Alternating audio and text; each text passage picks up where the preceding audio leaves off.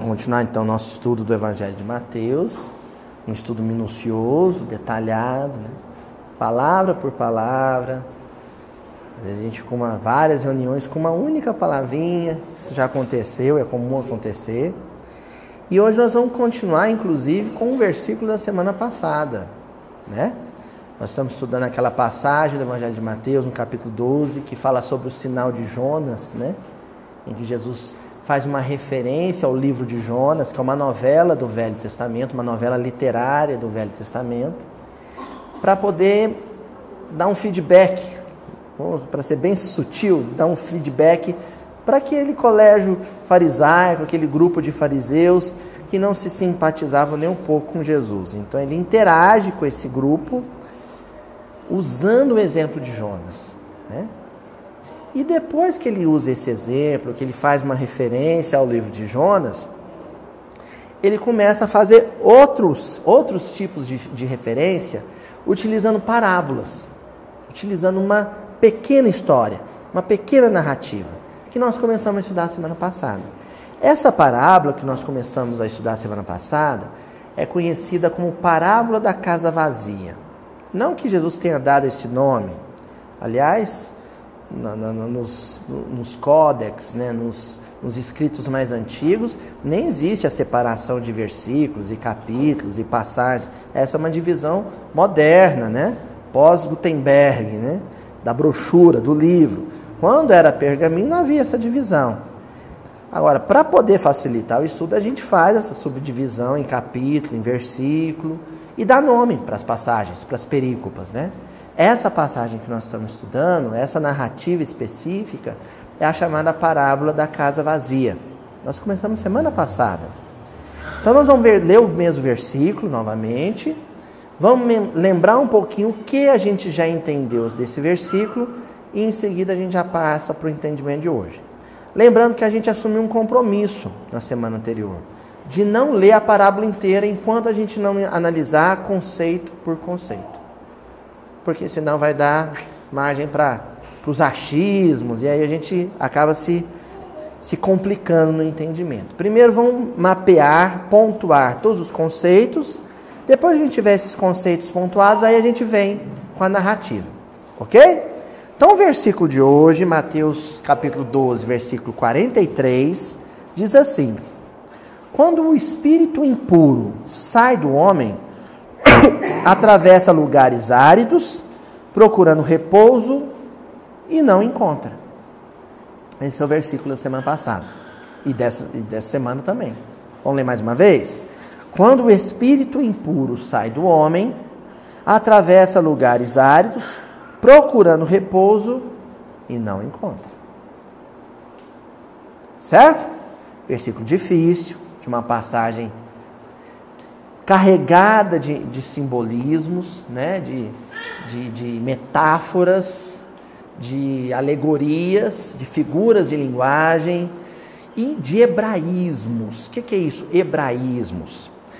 Tem passagens do Novo Testamento, do Velho Testamento, é, passagens de cura, ditos de Jesus, discursos de Jesus, parábolas, que você só entende se você tiver um conhecimento mínimo, básico, da cultura e dos costumes locais, naquele período, porque a cultura de Israel em 2020, né, 2020 não é a cultura de Israel no século I, de dois mil e tantos anos atrás, era, era diferente.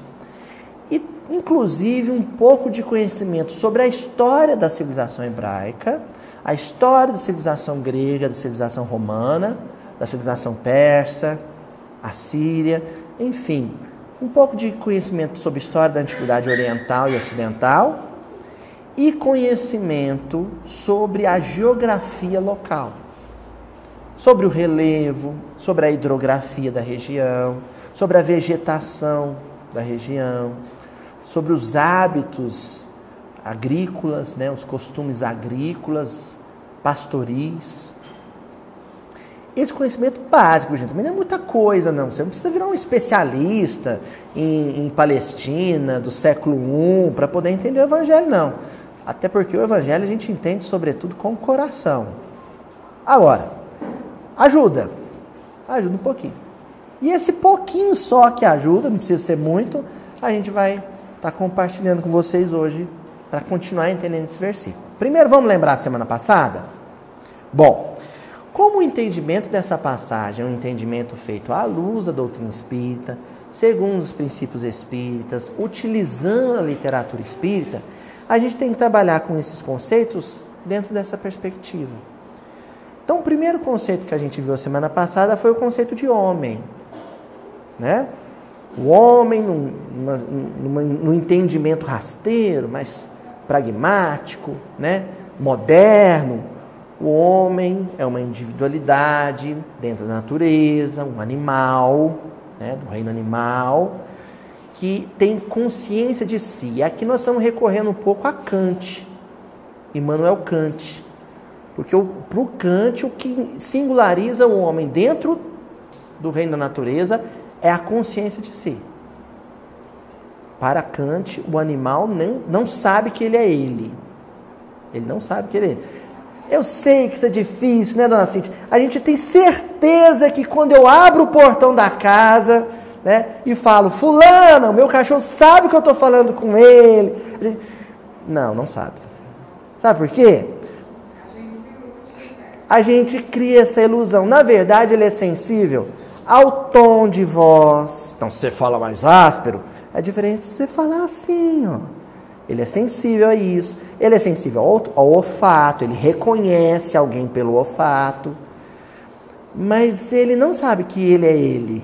Entendeu? Ele não sabe que ele é um cachorro que mora na casa da dona Cíntia, que chama fulano de tal. Não sabe. ele não sabe. Ele ainda não tem consciência de si. Nos estudos né, do evolucionismo, a tradição evolucionista, e a doutrina espírita se insere dentro desse contexto, né, ideias que florescem no século XIX. O homem ele vai se distinguir pela sua racionalidade e a sua consciência. Eu sou eu. Eu sei quem eu sou. Até aí tudo bem? Mas Allan Kardec, com os espíritos da codificação, trazem um elemento novo. Quando a gente fala sobre o ser inteligente que tem consciência de si, a gente pode especificar como o espírito, nem é um princípio inteligente, é o espírito já constituído, em qualquer situação. Mas quando ele está encarnado, quando ele está em posse de um aparelho orgânico, né? um corpo, uma máquina orgânica, sobre o, né, é, sobre, sobre o total comando desse espírito, dessa individualidade, dessa inteligência, ali a gente dá um nome específico: alma. A alma. O espírito encarnado é a alma. É uma convenção, é uma, a, a intenção é puramente didática pedagógica, tá? Ninguém vai sair em prejuízo se chamar alma e espírito como a mesma coisa. Isso é só para efeito de entendimento. Quando o espírito está desencarnado, é o espírito. Se ele está encarnado, é a alma. A alma, ou seja, o espírito encarnado, mais um corpo físico, esse aqui, ó, com essa digital, que é só dele, mais um perispírito, uma estrutura energética, vibratória, fluídica, que serve de liame, né, de laço condutor, mediador entre a alma e o corpo, é o perispírito. Esses três elementos, corpo, perispírito e alma, o espírito encarnado, Kardec, no livro dos Espíritos, junto com os benfeitores, chamam de homem. Essa explicação toda para ficar bem sedimentado, né, bem consolidado que quando a gente fala de homem, nós estamos falando de encarnados. Nós. Tá? Aquilo que a gente não vê, eu, para minha sorte, eu não estou vendo. Vocês estão vendo? Se alguém está vendo, não fala que está vendo. Por favor. Senão arrepia os pelo braço tudo. Né? Então, nós, todo mundo que eu estou vendo aqui encarnado, está encarnado, né? Não paro com isso. então, para nós encarnados, todo mundo aqui, nós somos homens. O versículo está falando ali, quando menciona os homens, desse, dessa alma encarnada. Porém, contudo, todavia, quando o versículo menciona espíritos impuros, há uma bifurcação aí de entendimento. E as duas não são discordantes. As duas vias de entendimento não são conflitantes, não são. Ao contrário, elas são complementares. O espírito impuro pode ser uma individualidade desencarnada mesmo, que é adjetivado por Jesus no versículo, se refere a um desencarnado que cultiva no seu mundo íntimo sentimentos e pensamentos negativos, ruins, de violência, de antipatia, de ódio, de rancor, de ressentimento, de inveja, de ciúme, de vaidade, de orgulho. O espírito impuro ali pode ser um desencarnado que cultiva esses sentimentos. Sim, cultiva intensamente esses sentimentos. A outra via de entendimento, a outra possibilidade de entendimento é nós falarmos dos sentimentos em si. O espírito impuro é o sentimento em si imperfeito. O orgulho é um espírito impuro. O egoísmo é espírito impuro. A vaidade, espírito impuro. O rancor, espírito impuro.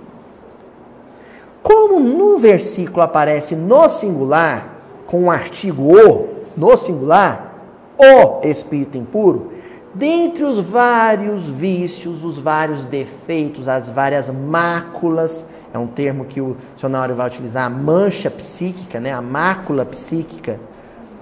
Dentre os vários, é, as várias impurezas possíveis na nossa personalidade, uma em especial é a mãe de todas. E a gente expôs isso semana passada o orgulho.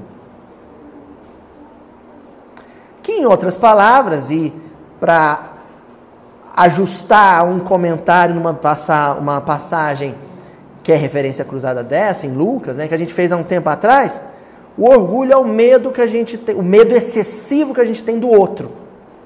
É orgulho. Quando a gente tem medo do outro, quando o outro nos ameaça, quando o outro pode parecer uma ameaça, a melhor defesa é o ataque. Aí eu me, me torno soberbo, eu me ufano, eu tenho uma visão superlativa de mim mesmo. Por quê? Porque eu quero me sobrepor ao outro. Antes que o outro se sobreponha a mim. É orgulho. Uma forma de medo a forma mais primordial, mais primeva, mais nuclear de medo é o orgulho. Todos os outros medos são decorrentes desse medo original, o orgulho. Ficou claro isso, gente, semana passada? Bom, o que a gente concluiu e que a gente já vai pegar daqui em diante para entender o versículo, as outras partes do versículo hoje, é que os espíritos desencarnados, mal intencionados, ou seja, os espíritos impuros, quando querem prejudicar, assediar, influenciar, influenciar, sugestionar um encarnado qualquer, eles usam como brecha, como fenda, como rachadura para penetrar no psiquismo do outro este grande defeito, o orgulho. Aí nós demos até o exemplo de briga de marido e mulher, né? Então, o Tonzinho, sabendo, né? Aliás, um desencarnado, sofredor, infeliz, adversário do casal, perseguidor do casal, sabendo de alguma dificuldade da Maria, chega no ouvidinho do Tonzinho e fala: Tonzinho, atrasa para sair do centro para a Maria perder o último capítulo da novela. Aí o Tonzinho fica enrolando no centro e a Maria vai e perde o último capítulo da novela. Aí ela fica nervosa. Na hora que ela fica nervosa, a mesma entidade vai no ouvidinho da Maria e fala assim: vai lá, fala agora que ele é muito lerdo. Tonzinho, você é muito lerdo. Aí a mesma entidade vai no ouvidinho do Tonzinho e agora vai usar a grande brecha do orgulho. Fala assim: você vai aceitar você vai admitir que ela te chame de lerdo? E aí o Tonzinho fica bravo demais, porque é um homem muito nervoso. É um homem muito nervoso, Tonzinho. Entenderam como é que funciona esse jogo de influências? A brecha que a gente deixa no nosso psiquismo, na nossa psique, na nossa mente, e a gente está falando brecha para pegar leve, para parecer que a gente não está mas na verdade é um grande kennel, né? É, é uma super abertura no nosso psiquismo, orgulho. Porque o orgulho ocupa um espaço enorme dentro da nossa personalidade.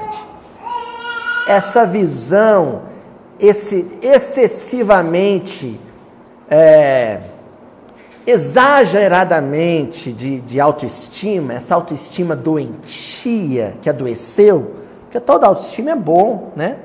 Agora, quando ela passa do, na medida, ela adoece. Aí é uma, é uma postura patológica. E qual de nós não tem essa postura?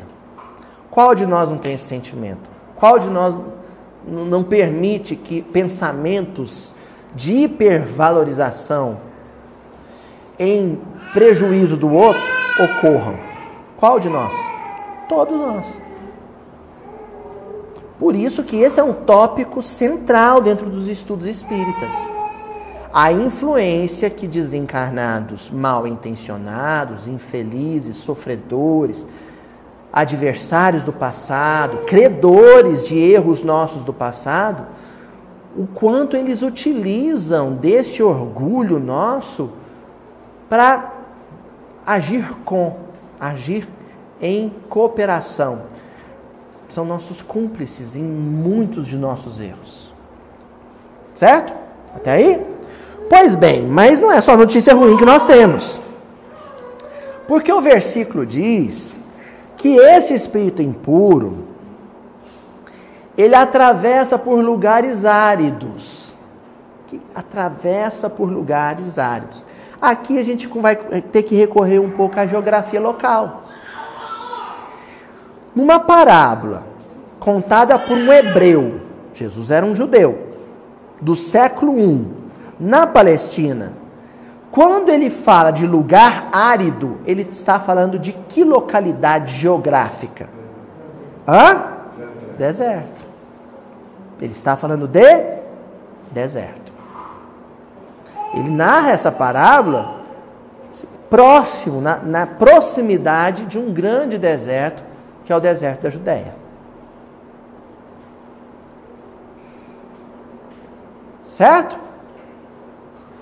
Só que quando a gente fala de deserto na Palestina, gente, não é o deserto, aquele deserto icônico, cinematográfico, hollywoodiano que a gente imagina, de areia fininha e dunas no, no, no norte da África, na região do Saara, do Maghreb. Não é isso é outra coisa. Geograficamente, topograficamente e geologicamente é outra coisa, tá? Eu me lembro que saindo de Jerusalém, a gente ia para Belém, eu, um grupo que estava me acompanhando, que eu estava acompanhando, a gente estava indo para Belém. E aí na estrada para ir para Belém tinha um mirante. E aí o motorista do, do, do da, da van, do micro-ônibus, eu não me lembro, parou para a gente ir nesse mirante contemplar o deserto da Judéia. E é muito curioso, porque parece um, que é um, você está de frente do mar, mas um mar amarelado, dourado ou pardo. Porque ele é rochoso, tão rochoso quanto arenoso. Não é inteiramente arenoso, então as dunas, as ondulações não se movimentam como é num deserto arenoso, né? Quem já foi nos lençóis maranhenses sabe do que eu estou falando, né? Não é daquela maneira, mas também não é só rocha. E tudo é ondulado, porque você tem pequenos morros, pequenos morros, ou grandes morros, alguns são grandes, outros são menores, um atrás do outro. Não é uma planície. É uma região muito escarpada. Tem depressões e cumes, depressões e cumes. Um sucedendo, ao outro.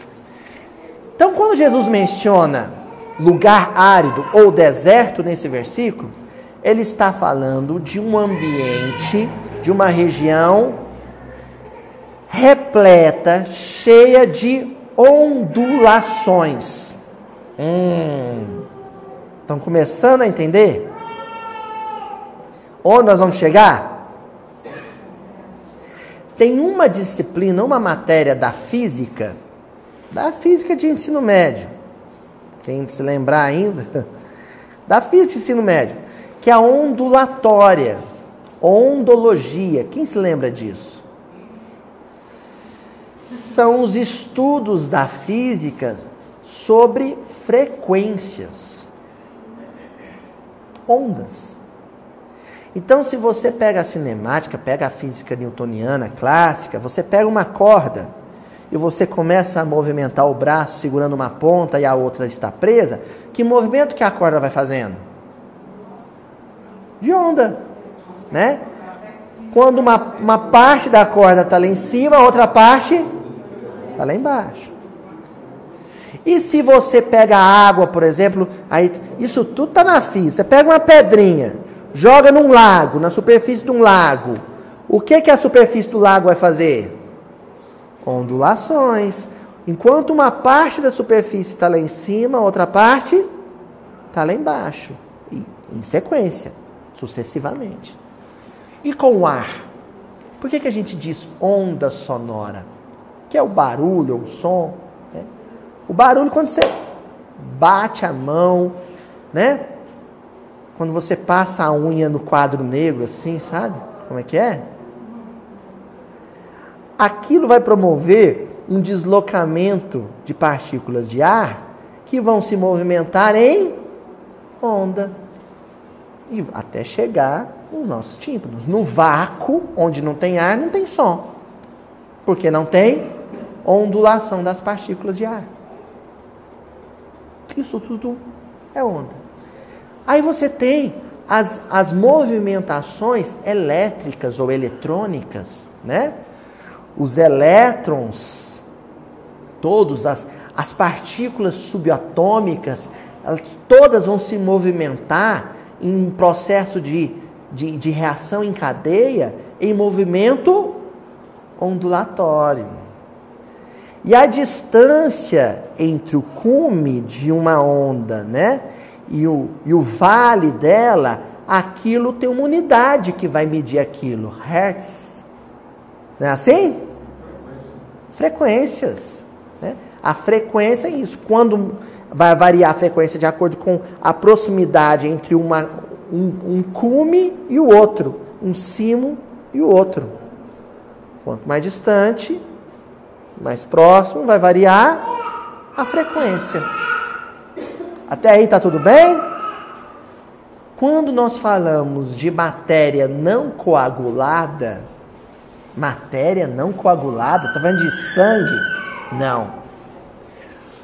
Tudo no universo é matéria. Porque quando houve o advento da física quântica, quando houve o advento dos estudos promovidos por Albert Einstein, né? os físicos todos no início do século XX, quando eles descobriram que a, a energia também é matéria, eles descobriram que toda movimentação energética no universo é matéria. Tudo é matéria. Só que existe a matéria em sua expressão etérea, energética, e a matéria densa, sólida, ou gasosa, ou líquida. Porém, aquela porção da matéria que ao qual, a qual é, são sensíveis os nossos sentidos.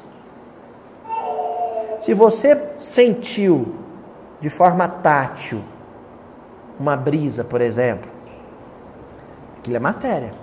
O ar é matéria. Um cheiro, ouviu um som, um gosto, se você viu, enxergou, são manifestações, expressões dessa porção sólida da matéria. Essa expressão sólida da matéria. Agora, existem expressões da matéria que não são tangíveis, não são visíveis, não são perceptíveis pelo olfato, pelo tato. Mas isso também é matéria. Hoje a física estuda dessa maneira. Tá claro até aqui, gente? Bom, tem um livro da obra de André Luiz, da grande obra que André Luiz ditou através da mediunidade de Chico Xavier, que se chama Mecanismos da Mediunidade. Esse livro assusta muita gente. Pensa, ah, não vou entender nada, não vou estudar mecanismos da mediunidade. Tranquilo, gente. Olha, uma coisa que eu aprendi com a doutrina espírita, com a literatura espírita, é que ela nos enriquece culturalmente. Então, quando você vai ler, assim, uma regrinha, gente. André Luiz, Emmanuel, eles não abaixam o coxo na altura da nossa ignorância. Tá? Eles colocam o negócio lá em cima e o que, que você tem que fazer? Correr atrás. Agora, a turma do seu Honório Abreu, lá na década de 50, década de 60, eles corriam atrás, sabe onde? Biblioteca, sebo.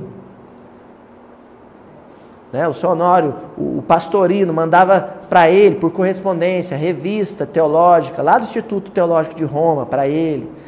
Aí o seu Honório ia lá, tirava fotocópia, xerox, recortava.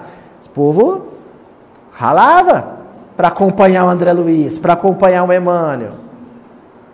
Uns dicionários dessa grossura, uns atlas desse tamanho. Agora, hoje em dia nós temos uma coisa. O quê? Google. Hoje está fácil, né? Hoje está fácil. Hoje. Pronto. Ondologia. Pronto. Frequência em hertz. E vem. Ah, ainda não entendi. Aí você procura um colega professor, um colega engenheiro, um colega físico, um colega médico, um colega advogado, um colega professor de história. E humildemente você fala, você me ajuda a entender isso aqui? Ele vai te ajudar.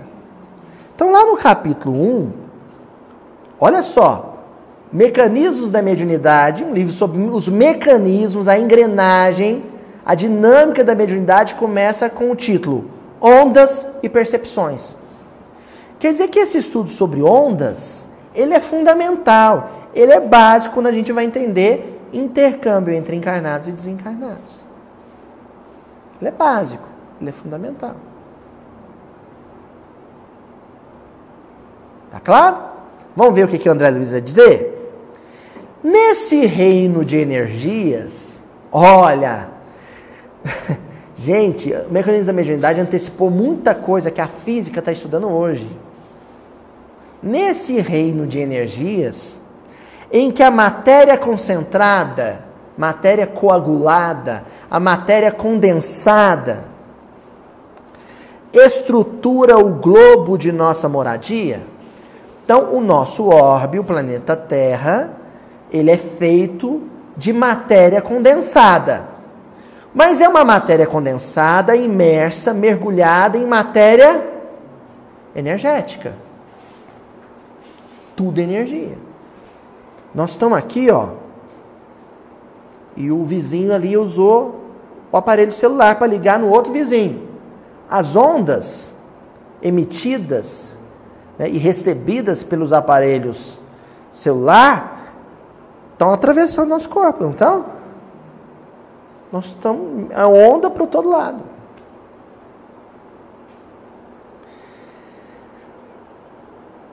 Em, e em que a matéria em expansão, matéria e expansão, agora está falando de energia. Matéria expansão, a matéria não condensada, né? Em que partículas subatômicas, muitas delas que a ciência do mundo ainda não conhece, né? então tem lá os aceleradores de partícula que fazem as, a, a, as partículas subatômicas se colidirem. Pá! Sabe qual é a intenção deles? Eles jogam uma partícula contra a outra, pá! Porque a esperança de que quando elas se colidirem, elas quebrem. E aí talvez se ache alguma coisa dentro delas. Então você dá um fóton, né? Se partir o fóton no meio, se conseguir quebrar o fóton, o que, que, que a gente acha menor que o fóton? Tem coisa menor que o fóton. O universo ele é infinito para o macro e ele é infinito para o micro. Incrível isso, né? Quem aqui assistiu o Homem-Formiga? Tem o Reino Quântico. É, a Marvel também, espiritualidade, viu, gente? É, tem que assistir os filmes da Marvel. Então, olha só. A matéria em expansão lhe forma o clima peculiar. A vida desenvolve agitação. E toda agitação produz ondas. Olha que coisa incrível. Essa porção não coagulada do fluido cósmico universal, da matéria primordial, da matéria primeira, que se manifesta em forma de energia, mas também de forma sólida, perceptível, essa porção não perceptível, ela é absolutamente sensível a tudo que a gente sente e que a gente pensa. E ela se movimenta em forma de ondas luminosas, no caso luminosas. Em espectros que nós não enxergamos. Existem espectros da luz que nós não percebemos com os nossos olhos. São manifestações luminosas. E elas se expressam de forma ondulatória. Mas com um detalhe: elas são absolutamente sensíveis ao que a gente pensa. Então, de acordo com o que eu penso, vai variar a frequência dessas emanações luminosas e ondulatórias.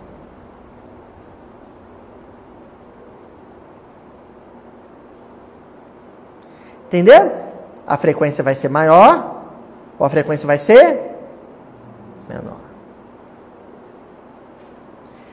Aí a gente começa a entender o mundo espiritual. Porque se o perispírito é feito dessa matéria luminosa, dessa matéria energética, e ele é sensível à mente que o comanda, a densidade desse perispírito, ou seja, a frequência desse perispírito, vai ser maior ou menor de acordo com a superioridade maior ou menor dos sentimentos e os pensamentos que aquela alma nutre. Por isso que às vezes um espírito muito elevado não é percebido por um espírito menos elevado. O André Luiz ficou na zona de sofrimento, depois de desencarnado, muito tempo, até que um dia ele resolveu fazer uma prece.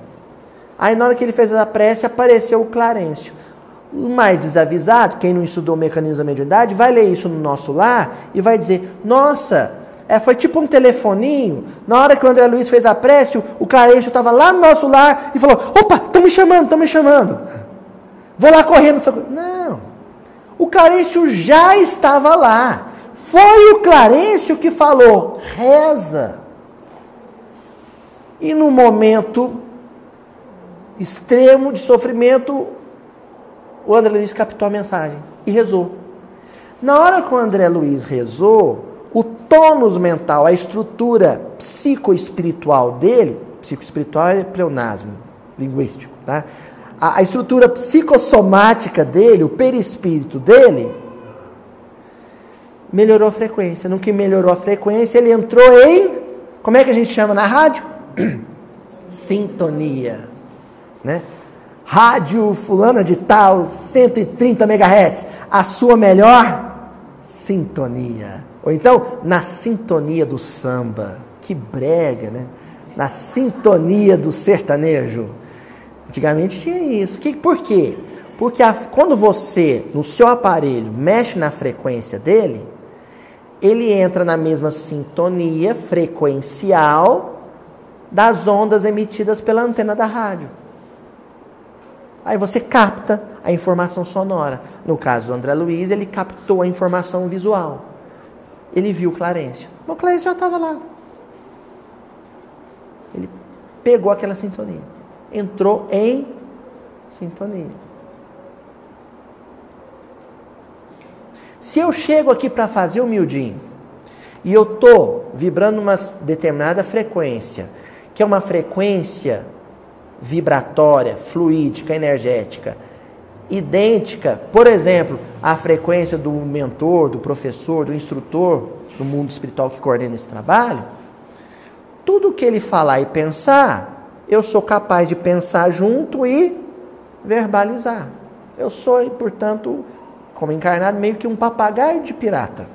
Só isso. Agora, e se eu chegar aqui nervoso, irritado, bravo, porque, sei lá, não consegui pagar a cota única do IPVA, vou ter que parcelar. Aí fiquei nervoso o dia inteiro. Vim para o miudinho. Eu posso ter estudado tanto que for. O desencarnado benfeitor pode sugerir as melhores ideias, mas nós não estamos na mesma sintonia. Não vai rolar. Por isso que, por exemplo, a gente grava com esse delay, com esse espaçozinho miudinho, porque eu gosto de ir em casa, num dia que eu sinto que eu estou em boa sintonia, assistir. E muitas ocasiões, quando eu assisti, eu falei, eu estava fora de sintonia nesse dia. Juju, joga fora, vamos gravar de novo. E o pessoal aqui do salão sabe que eu já cheguei aqui e falei, gente, vamos ter que gravar de novo. Não é? Isso é mediunidade. Mediunidade é o estudo, o estudo da mediunidade é o processo pelo qual você conhece melhor os mecanismos de sintonia frequencial com o plano invisível, com o plano desencarnado. Sabendo se posicionar perante ele, numa melhor ou pior frequência vibratória. Vamos ler mais um pouquinho? Que o André Luiz diz: olha, uma frase que emitimos ou um instrumento que vibra criam ondas sonoras, não é assim? Se eu bater nessa mesa, vai criar ondas sonoras. Liguemos o aquecedor e espalharemos ondas caloríficas. Você liga o, o, o fogão, ali está ali tá saindo ondas de calor. A gente percebe pelo tato. A energia calorífica está chegando na nossa percepção tátil acendamos a lâmpada e exteriorizamos ondas luminosas dentro de uma determinada faixa frequencial. Lá do disco de Newton, lembra disso? Pois é, a gente com nossa retina, nosso olho humano só consegue captar ondas luminosas dentro de uma determinada faixa frequencial, vibratória. A mesma coisa com som. Tem som que o nosso ouvido não ouve. Não é assim? E porque o nosso ouvido não ouve, quer dizer que esse som, esse ultrassom, esse microsom não existe? Existe. E porque a nossa, nosso olho não é capaz de captar essa frequência luminosa infravermelha, por exemplo, né? Quer dizer que ela não exista? Ela existe. A gente só não consegue captar. Em suma, toda inquietação se propaga. Toda inquietação se propaga. Quando eu estou aqui e começo a pensar, nossa, mas esse Chico, filho da Luiz, ele é terrível. Nossa, mas esse menino não deixa gravar miudinho. Esse menino só chora, só grita. Mentira que eu sei que vocês é tudo bajulador desse moleque. Vocês estão tudo estragando ele. Fica tudo com essas caras bobinhas rindo. Menino bota para quebrar, vocês ficam tudo rindo para ele. Mas vamos supor que o sujeito está aqui e fica nervoso. Ah, esse menino não para de atrapalhar o trabalho. Vai começar a sair dele, ele vai começar a emitir no ambiente ondulações vibratórias energéticas semelhantes a de um fogão ligado, um rádio ligado. E vai emitir ondas. Quem tiver do ladinho dele, Flávia, e começar a sentir, pensar as mesmas coisas, a mesma inquietação, vai começar a emitir ondas que estão na mesma sintonia vibratória dele. Certo? Agora, e se eu estiver vibrando, sentimento, falando, nossa, esse Chiquinho, ele é bagunceiro, mas ele é bonitinho? Ô oh, menino adorável. Eu estou vibrando em outra frequência, certo? Ele não vai me afetar. Nem um pouco. Até aí, tá claro, gente? Vamos lá, que hoje eu estudei meio puxadinho mesmo. Em forma de ondas, através dos diferentes corpos da natureza.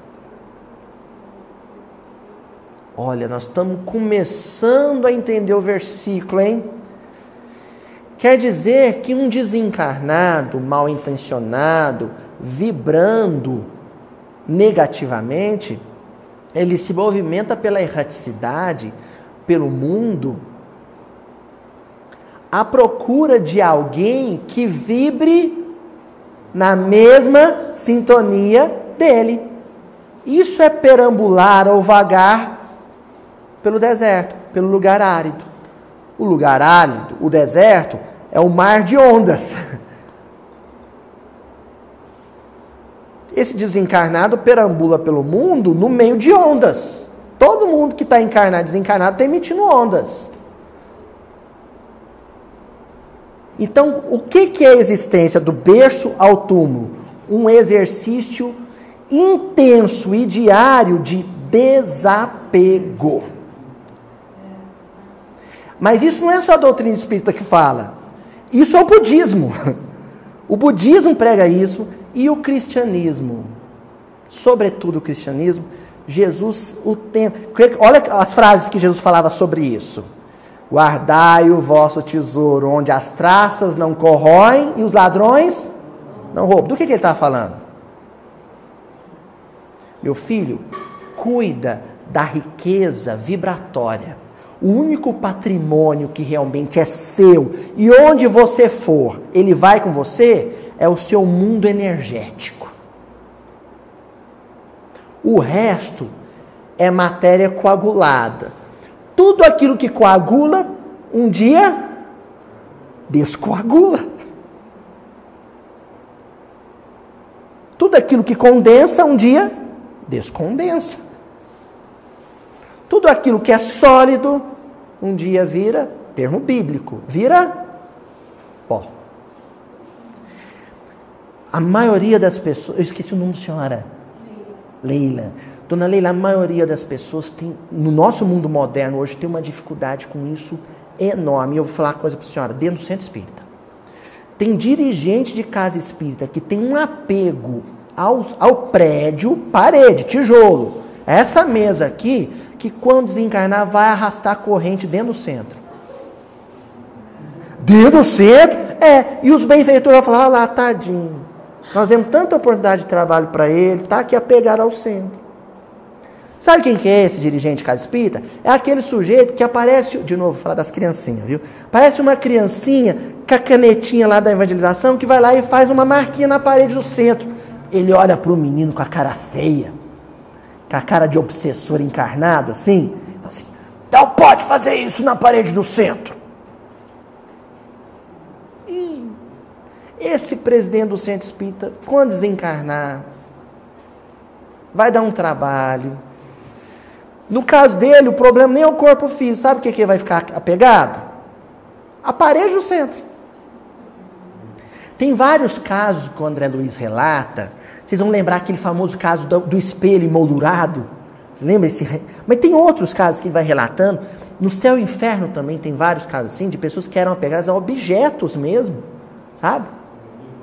A chamada casa mal assombrada, isso é uma coisa meio hollywoodiana, é isso. É o espírito tão apegado a um imóvel que ele não sai de lá. Outros são tão apegados ao corpo físico que às vezes não, não é nem a questão de doar órgãos. O corpo vai para a sepultura e ele vai junto. Vai junto. Fica sentindo como ele está vibratoriamente conectado ainda ao corpo e não precisava estar. Todas as sensações ele vive. Isso é muito doloroso, muito triste.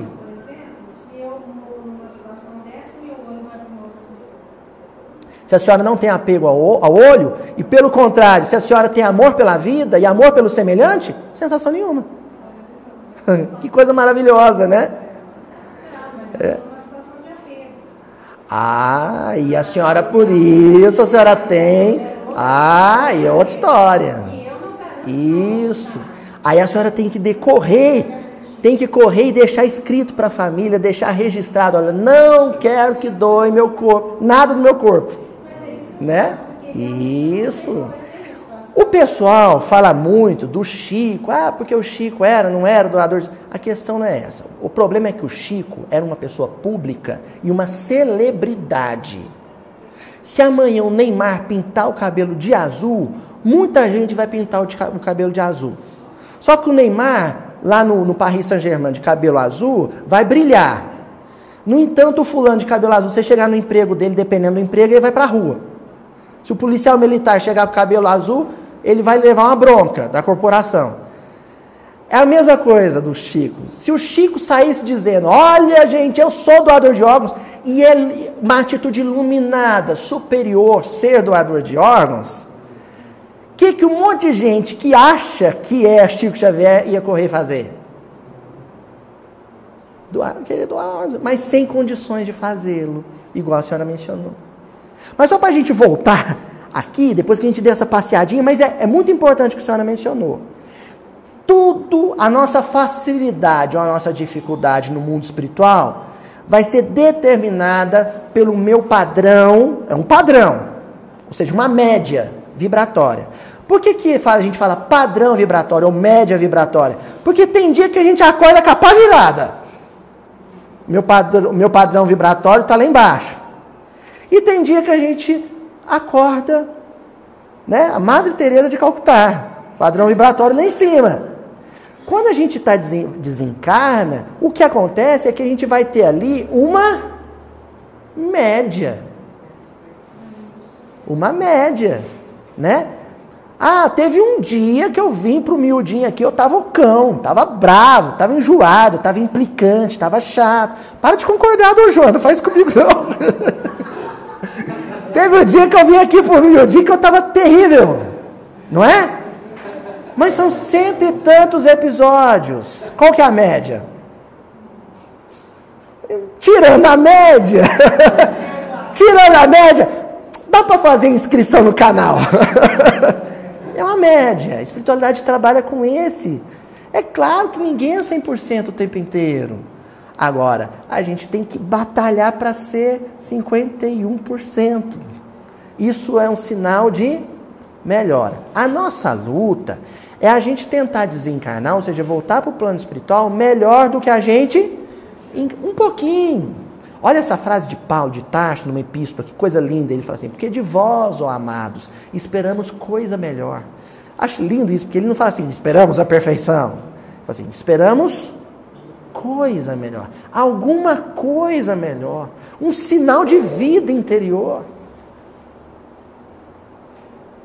Por quê? Porque estamos vivendo num lugar árido, ou seja, num mar de ondas, e quanto melhor eu conseguir ser, melhor a minha sintonia estabelecida com outros espíritos. E aí a gente vai conseguindo mudar a psicosfera do orbe, do planeta. A gente reclama tanto da terra e a gente fica tão chateado quando a gente joga óleo no mar, a gente joga fumaça na atmosfera, mas e o padrão vibratório do orbe? O que eu, o que eu tenho feito por ele? A psicosfera do orbe, do planeta Terra, ou seja, a vibração do planeta, é um compromisso ecológico nosso.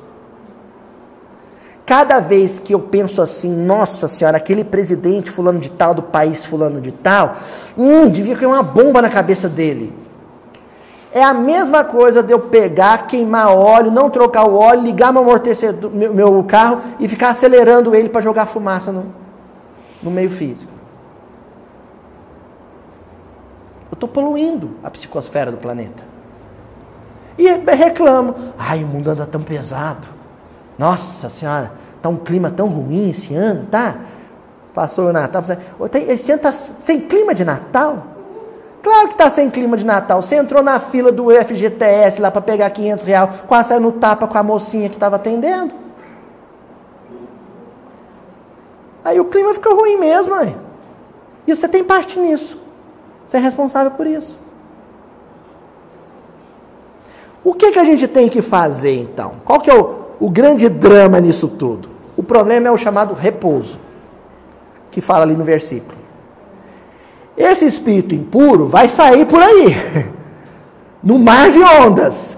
Quando ele encontrar uma vibração, é gêmeo, ele vai fazer aquilo que num linguajar popular a gente chama de dar encosto. Ele vai dar uma, uma esbarrada ali, ó. Eita! Meu negócio é dinheiro é acumular dinheiro, porque a felicidade só vem quando a gente tem ó, a conta gorda. Olha aquele sujeito lá contando o dinheirinho dele, sabe? Prazerosamente, falei, é tudo meu, tudo meu. Vibra comigo. Vai grudar no sujeito carrapato, sabe? Sarna baiana. Isso é preconceituoso. Podia ser sarna mineira também. Né? Paulista. Sabe? encostou ali, ó, dermatite de contato. Não larga. Ali o tratamento para desconectar, para desplugar do outro ali, muito passe, muita leitura, muito trabalho no bem, muita música cristã. Aos pouquinhos vai mudando o padrão vibratório do encarnado e ele vai se desvencilhando. Então, quando as pessoas falam assim, o que é desobsessão? Ah, eu estou me sentindo muito mal, tenho que ir no centro para ir para a mesa mediúnica para ser desobsidiado. Não! Vai para a sopa, sopa fraterna picar batata. Vai para a costurinha, fazer enxovalzinho de criança que não vai nascer peladinha. Vai fazer palitozinho. Né? com a bolsa. Então, vai para lá, vai para a mocidade espírita. Ah, meu filho, ele está com problema. Ele tem pesadelo todo dia. O meu filho, ele tem. Quantos anos você tem? Ano? Tem 13 anos e tal. Vai para o miudinho. Né, Arinha? Cantando Tim Vanessa no caminho. Qualquer trabalho no bem, na casa espírita ou fora, vai para a pastoral ajudar na pastoral carcerária, na pastoral da, né, das mães, vai ajudar. Lá na igreja evangélica tem um trabalho de, de, de socorro aos drogados da praça, vai ajudar. Ali, o bem realizado vai mudando o seu tônus mental. E você vai vibrando numa outra faixa. Isso é desobsessão. Você escapa da teia. Ó, Livro Roteiro, capítulo 26, intitulado Afinidade. Afinidade. O homem permanece envolto, ó, a gente está peixinho no aquário, envolto em largo oceano de pensamentos. O exemplo do versículo é o mar de montanhas, lá do deserto da Judéia. O exemplo do Emmanuel aqui é o oceano mesmo ondas né, marítimas, nutrindo-se de substância mental em grande proporção. Como respirar? Quando eu inspiro, eu estou absorvendo fluidos, mas os fluidos que vibram na minha sintonia, na minha frequência. Então é tipo melhorar a qualidade da alimentação. Quando eu vibro baixo, quando eu gosto de ficar vendo na televisão luta livre lá, né? como é que chama? Eles chamam de esporte, né? É o pessoal sangrando, né? Quando eu, é o UFC, quando eu vejo lá o pessoal arrancando sangue no outro, e vibra, é isso aí, pega ele. É como se eu estivesse batendo um sarapatel gorduroso depois de dois pratos de feijoada. O que, que rola depois? Mal-estar. Aí o sujeito, três horas da manhã, no sábado, desliga a luta e vai dormir. Só é com quê?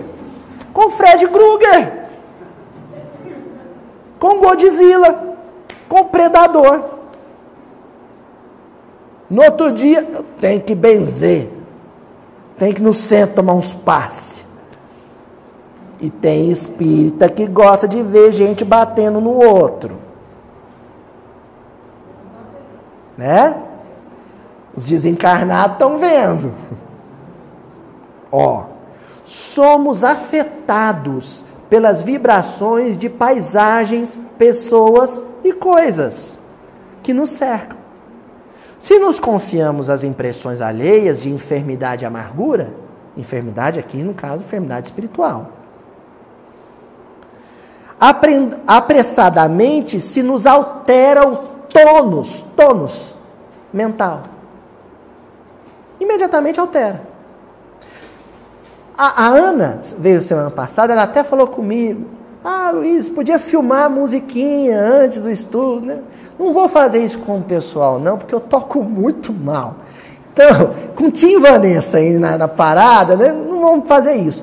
Mas é só para o pessoal de casa que não sabe, que descobre quando vem aqui, que antes de fazer a prece de abertura, nós ficamos de 15 a 20 minutos aqui cantando sem parar. É para fazer hora para dar tempo da dona Cíntia chegar? Não! Não é. É para elevar o tônus mental. Por isso que a gente chega, eu viro e falo assim, gente, vamos harmonizar. Aí a gente para de conversar, de bater papo, né? O Francisco fica um pouquinho calminho, um tempinho. A gente canta, a gente toca e vai harmonizando o ambiente. Quando eu faço a prece inicial e vou começar o estudo, o centro está lá nas alturas. Então, música, gente, em casa espírita não é adereço, não, viu? Não é bijuteria, não. Música em casa espírita é condição para um trabalho bem feito. O músico espírita, aquele amigo, companheiro que lá nos, chega no centro e vai tocar, ele não está ali fazendo só ambiente de barzinho, não. Porque tem gente que vai para o centro Chega, o músico está tocando antes da prece, aí ele acha que é que nem o que toca lá no boteco, que está todo mundo batendo papo e o músico tocando para as paredes. Não é não. Cheguei numa casa espírita, tem um músico tocando, eu vou sentar e prestar atenção no que ele está dizendo, cantando, na melodia e me harmonizar através dela. Isso é arte espírita. Ela, uma, olha, eu já percebi dias em que a gente chega, está em boa sintonia e canta as músicas mais maravilhosas, Tim Vanessa aqui, as coisas bonitas. Depois facilita tanto o estudo, mas facilita tanto. Pessoal de casa, vai assistir o Mildinho antes. Pega o Tim Vanessa, vai lá. Eu faço propaganda mesmo, porque são meus amigos queridos. Um beijão para Vanessa, para Tim. Então, põe lá um videozinho, Tim Vanessa, lá, Aurora, escuta a Aurora. Fica lá em cima depois, põe o Mildinho.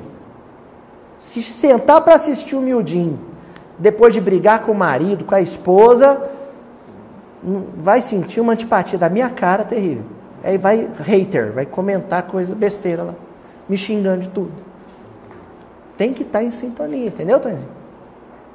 Ó, princípios idênticos regem as nossas relações uns com os outros, encarnados e desencarnados. E o pessoal da internet não pensa que você senta para assistir o vídeo sozinho, que não senta não. Porque tem desencarnados, né, aquilo que a gente estava conversando com a dona Leila, tem desencarnados que estão tão densos, a vibração dele é tão baixa que ele acha que está encarnado. Daí a gente às vezes pega a literatura espírita sobre o, o, o, a erraticidade, sobre o mundo espiritual, e fala assim: ah, o fulano sente fome, sente fome, precisa comer, o cabelo cresce, a unha cresce, fica com mau cheiro, fica sem tomar banho, lá na zona do sofrimento, né? Por quê? Porque a estrutura perispiritual fluídica dele é tão densa que ela se assemelha demais ao corpo físico, mais do que devia. Aí ele vive no plano espiritual como se estivesse encarnado. E sofrendo todas essas angústias e aflições de quem está encarnado, que nós sentimos. dor física, sente dor, sente fome. Principalmente quando tem vício. E, ah, bem lembrado, ela mencionou. Inclusive a dependência química. Precisa do hálito vibratório do alcoólatra ou do fumante. Ou, nós não estamos falando isso para gerar terror, para quem ainda tem o vício do cigarro. Ah, meu Deus, eu estou. Não, porque a espiritualidade tem atenuante em tudo. Eu não gosto desse discurso, às vezes tem, você que fuma, vai. Não, porque, ó, eu conheci espíritos sublimes na minha curta carreira no movimento espírita que eram fumantes. Não é, isso não é fim do mundo, não. Agora, que favorece processos que André Luiz descreveu como de vampirismo, isso favorece, isso acontece. Né? Não há, a gente também não pode fe, fechar os olhos e falar. Mas isso também vale para a carne. Tá? E mais uma coisa, vale para gula, porque tem vegetariano que é um esmeril, né? O sujeito vira vegetariano, ah, agora eu posso comer um panelão de, de, de, de coxinha de jaca. Aí, aí passa mal do mesmo jeito, né? Do mesmo jeito. Para a gente poder encerrar, eu vou deixar vocês adivinharem. Ó, nós já falamos aqui dos lugares áridos, como o mar de vibração em que a gente se encontra. Lugar árido aqui é o deserto, uma referência ao deserto da Judéia, que é todo ondulado. Falamos do repouso, que é essa sintonia, essa afinidade que rola do desencarnado com o encarnado.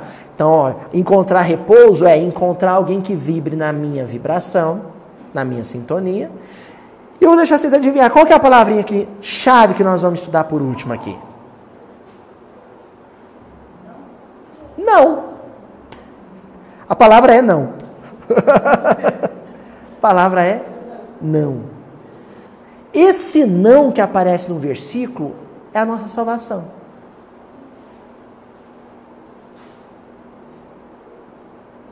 Aí eu tenho uma intolerância à lactose que quando eu como algum derivado de leite, eu vomito, eu passo mal, eu tenho, sei lá, né, diarreia.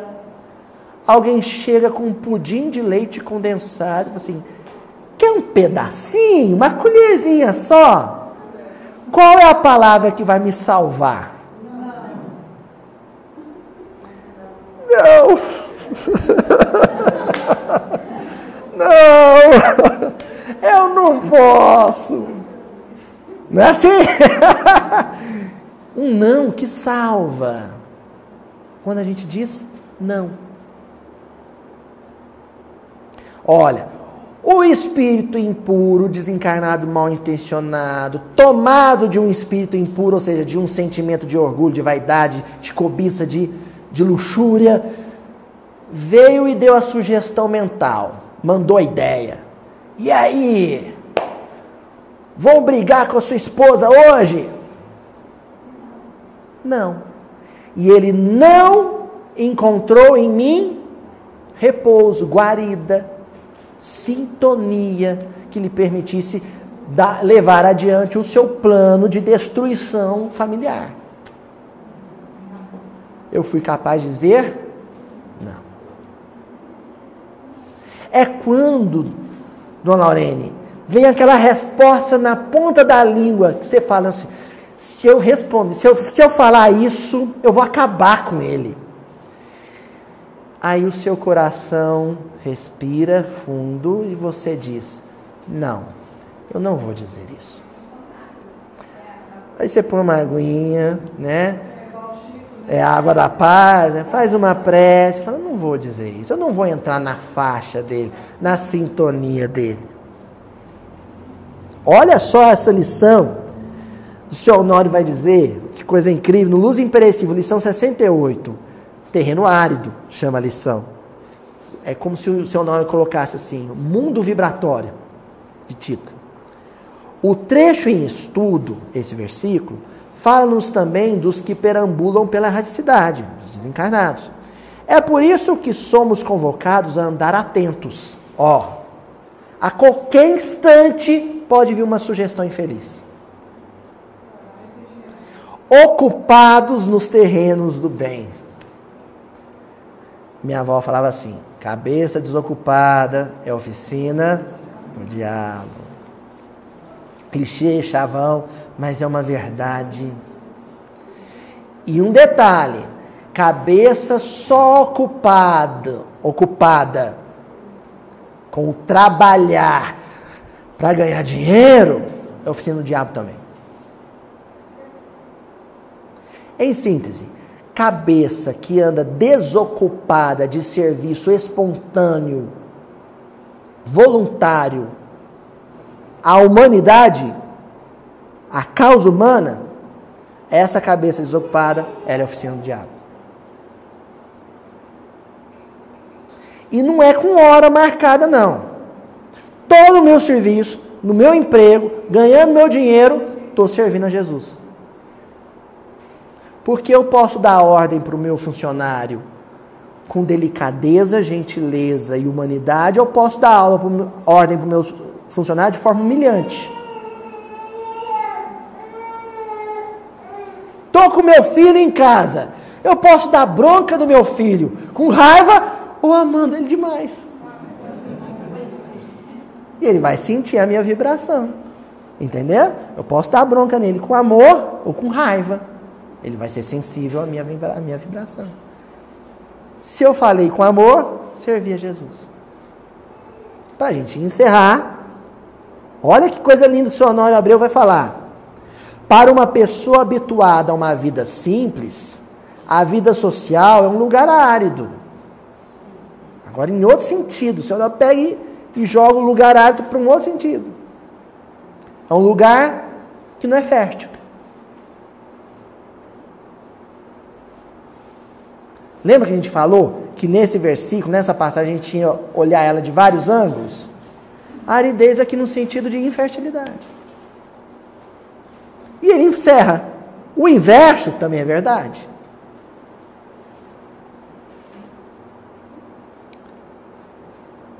Meu negócio é brigar, é criar polêmica, é criar discussão, é criar que procó. Aproximei de uma pessoa que gosta de cordialidade, gentileza, de entendimento. Ali eu não tenho matéria-prima. Vamos encerrar então com uma historinha bem conhecida do Chico, mas que ilustra demais isso tudo que a gente conversou hoje, né? História famosa já foi contado por várias pessoas, eu vou fazer a minha versão, a minha leitura da história. Parece que lá em Pedro Leopoldo, certa ocasião, o Chico estava passando por muita dificuldade, né? E aquele negócio do boi sangrando no rio, cheio de piranha, né? O sangue atiça, a turba malfeitora, né? Então o Chico estava passando por muita dificuldade, um coração um pouco mais entristecido, na casa dele. O Chico ajudava a tomar conta de 14 sobrinhos. E ajudava mesmo, porque, por exemplo, uma das, dos irmãos faleceu, a cunhada foi internada num sanatório de tratamento psiquiátrico e ele ficou sozinho com os filhos dessa mulher, né? E aí o Emmanuel aproximou do Chico e falou assim: Olha, uma entidade, um espírito, um, um coração, comprometido com o mal, ainda comprometido com o mal, porque não existe mal eterno, ainda comprometido com o mal, está vindo aqui para fazer você vibrar na sintonia dele. Ele sabe da sua mediunidade ostensiva, que você vê, escuta, o mundo espiritual. Então ele está vindo aqui para te arrastar. Chico, ah, só essa que me faltava, né? Tanto problema já, né? Mas o Chico falou assim: Mas o que, que o senhor aconselha? Como é que eu vou lidar com isso? O Emmanuel deu uma sugestão. Concorda com tudo que ele falar. Tudo que ele falar, você concorda. O Chico ficou sem entender isso, né? Mas como é que é isso? Concordar? O espírito do mal, né? Mal intencionado, vou concordar com ele? Como é que é isso? Mas existe uma coisa, gente, que a gente tem que lançar a mão na nossa vida, os psicólogos sabem disso, que se chama inteligência emocional. é a capacidade de lidar com o outro. A capacidade inteligente de achar soluções no campo das relações humanas. De repente o Chico está varrendo a sala da casa, que ele olha no canto, aquele personagem de, de cinema, de filme de terror americano.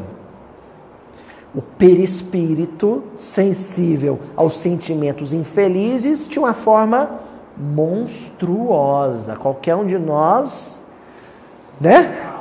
Ia ficar branco, pálido, em choque, né? Uma coisa terrível, né? E o Chico olhou aquela entidade e continuou varrendo. Aí a entidade falou para ele assim: Você me chamou, né, Chico Xavier? O que, que qualquer um de nós responderia na hora? Só que o Emmanuel deu uma dica para o Chico.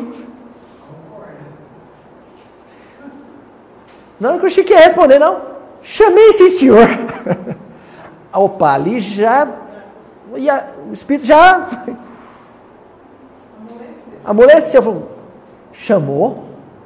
Chamei, sim, senhor. Porque me disseram que o senhor, na região onde o senhor vive, é um, um, um, coração muito poderoso, tem muitos poderes, muito respeitado. E eu estou passando por muito sofrimento, muita dificuldade com os meus sobrinhos, com as minhas irmãs, com os meus irmãos, passando privação material. Então eu queria pedir para o Senhor, que é uma pessoa tão importante, orar pelas forças em que o Senhor acredita em meu benefício, que eu estou precisando muito de prece.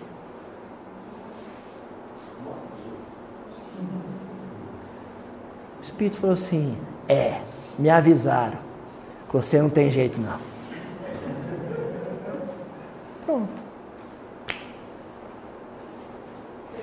Como o movimento espírita e as comunidades religiosas em geral seriam mais fraternas e mais unidas se a gente não tivesse essa necessidade patológica de discordar do outro sempre. De ter razão sempre, de estar certo sempre, de vencer todas. Como a gente compromete a nossa sintonia vibratória e ao comprometer a nossa sintonia vibratória, a gente se sintoniza com uma falange de sofredores desencarnados que nos transformam em verdadeiros fantoches do mal. Isso que eu estou falando do movimento espírita, isso vale para a nossa família, para o grupo de WhatsApp da família. A gente é muito brigão. E porque a gente é muito brigão, a gente é presa fácil nas mãos dos espíritos impuros. Até semana que vem, gente. Se você pode o mais difícil, você pode o mais fácil. Então, se eu cedi à influência negativa de um desencarnado ou um encarnado externamente, é porque antes eu já tinha caído, eu já tinha sucumbido à influência negativa pessoal, própria.